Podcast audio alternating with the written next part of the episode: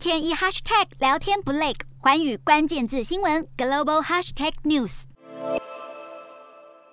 双方开战也让人看见俄罗斯的军事力量，没想到现在又跟缅甸扯上关系了。自从去年缅甸政变以来，其实联合国大会去年六月通过了一项决议，呼吁各国要阻止武器流入缅甸。但是这一项决议似乎没有减弱缅甸军政府对人民的攻击力度。联合国人权专家就表示，联合国安理会成员国中国以及俄罗斯，另外还有塞尔维亚，是继续继续的向缅甸的军政府提供武器来攻击平民。专家就认为了这三个国家的武器转让是在完全知道武器会被用来攻击平民的情况下发生的，这个可能是违反了国际法。缅甸人民现在最需要的是联合国一个强而有力的决议来禁止缅甸的军方获得武器，而不是简单的呼吁而已。